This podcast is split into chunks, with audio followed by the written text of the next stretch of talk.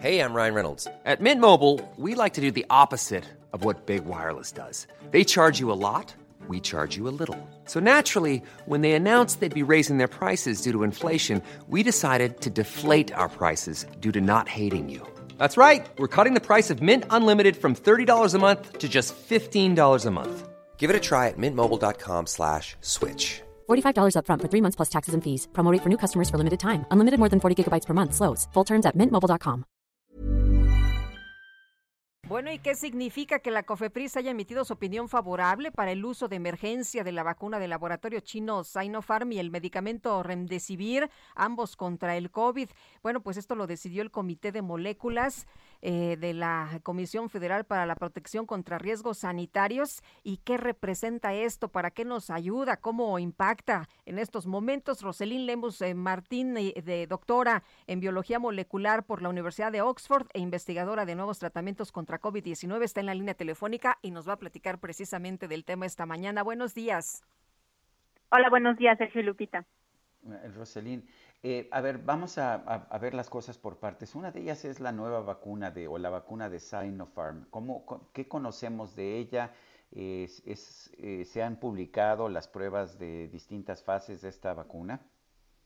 Esta vacuna, de hecho, es la que se aplicó eh, también en, Sudamérica. Es muy parecida a la vacuna que ya se aplica en México, que es la vacuna de Sinovac, que es de virus inactivado, de dos dosis también hay estudios muy parecidos a la de Sinovac.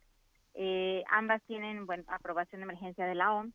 Eh, Sinopharm no sé si, se va a comprar, se va a adquirir para, para empezar a aplicar en el país o por qué se, se, está tratando de, aprobar. Pero bueno, recordemos que hay varias vacunas aprobadas en México, al menos eh, una que no se ha aplicado. Eh, sí se tienen varias, varias aprobaciones de emergencia, pero no todas se están aplicando, ¿no? solamente se tienen preparadas, eh, yo creo que para algún, plan para el siguiente año o si se van a, adquirir este año, ¿no? Pero es una vacuna muy similar a la de Sinovac. ¿Y qué pasa? Ahora, sí. No, adelante, adelante. No, eh, iba a hablar con lo respecto de Remdesivir. Sí. Adelante, justo era, era la pregunta. Mucho se había mencionado desde un primer momento.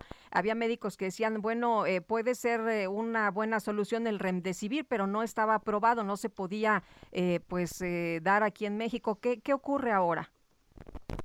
Bueno, remdesivir es un medicamento que de hecho se aplica, se está recomendando todavía no se ha comprobado totalmente su eficacia contra la muerte, pero sí reduce eh, en algunos días al menos la estancia de, alguien que está con ventilador, ¿no? Se da en un, caso de, de, un COVID-19 grave, ¿no? De alguien que está con ventilador, eh, no se da en, en casos leves de COVID, pero se ha intentado usar y, bueno, su uso de, de remdesivir también es eh, se está un poco, un poco, los científicos estamos divididos también al respecto de decidir si realmente funciona o no funciona, si realmente es útil, eh, si está reduciendo eh, eh, los fallecimientos y bueno, lo que se ha determinado es que es, de nuevo un medicamento que estaría en medio, ¿no? Pero es mejor tenerlo y aplicarlo a no tenerlo.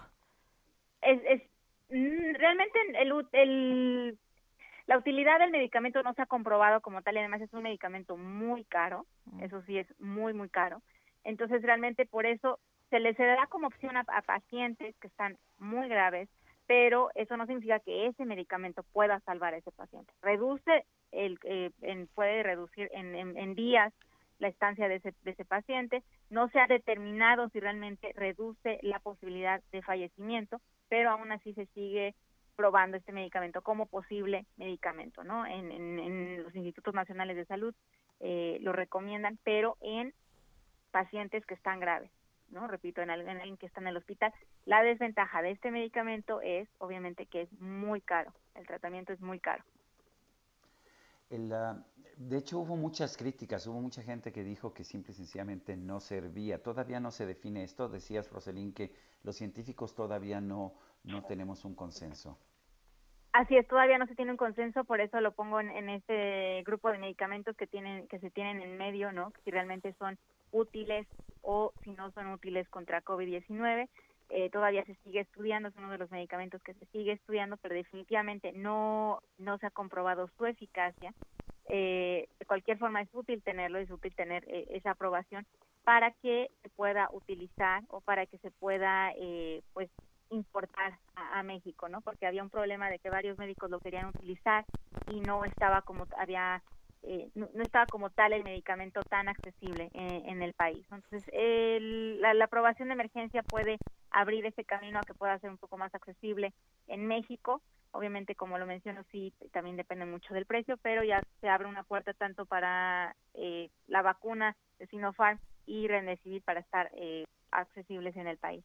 Doctora, por otra parte, ¿qué piensa sobre esta decisión? La, la FDA concedió la autorización completa a la vacuna de Pfizer y bueno, pues se han convertido pues en los primeros, ¿no? Que, que lo consiguen. Hasta ahora, eh, eh, hasta ahora solo estaba aprobada para uso de emergencia. ¿Esto qué significa en estos momentos?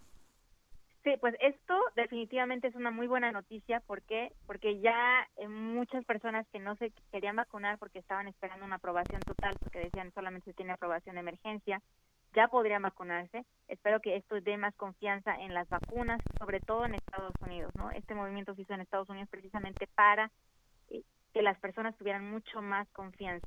Además que ya se, eh, se reunió evidencia y ya hay muchos millones de personas que se vacunaron, entonces esto nos indica que la vacuna es segura y que es efectiva ya eh, y además abre la puerta para ya comercializarse. Esta aprobación ya completa podría dar ya la pauta para que se empiece a comercializar. Obviamente esto depende también mucho de la capacidad de producción que tiene Pfizer, porque obviamente tiene que cumplir con contratos que ya se habían hecho con ciertos países, pero eh, que esto significa que ya los, los gobiernos no son los únicos que pueden adquirir la vacuna, sino ya se puede adquirir ya los individuos o, por ejemplo, los estados ya pueden adquirir la vacuna, no solamente el gobierno de México, sino ya cada estado en particular o empresas ya podrían adquirir la vacuna.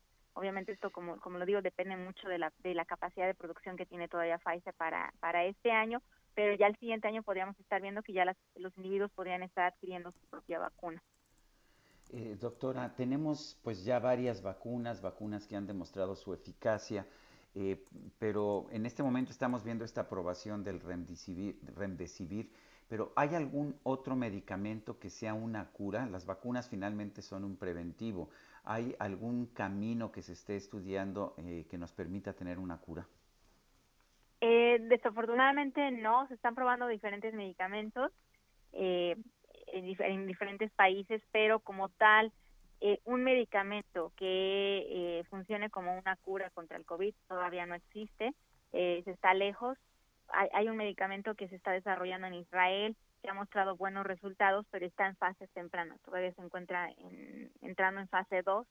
hay otros medicamentos también, anticuerpos monoclonales en Estados Unidos que también se siguen probando.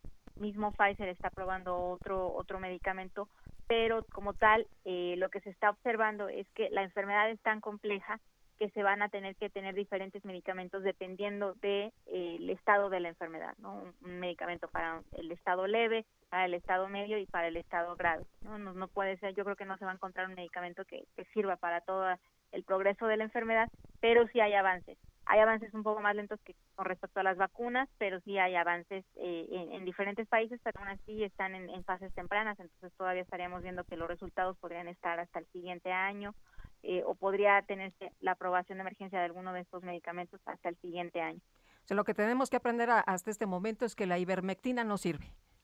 Así es, la ivermectina no, no sirve, no se ha comprobado eficacia eh, para nada y de hecho ya se está empezando a usar, muchas personas ya lo están empezando a usar contra los efectos secundarios de las vacunas, pues tampoco funciona para eso, eh, no está funcionando ni como preventivo, ni como tratamiento, ni para efectos eh, post vacuna. O sea, si lo, lo, lo, sabemos los que no somos médicos, lo deberían entender eh, con mayor razón los que sí son médicos, ¿no? Y los que ejercen.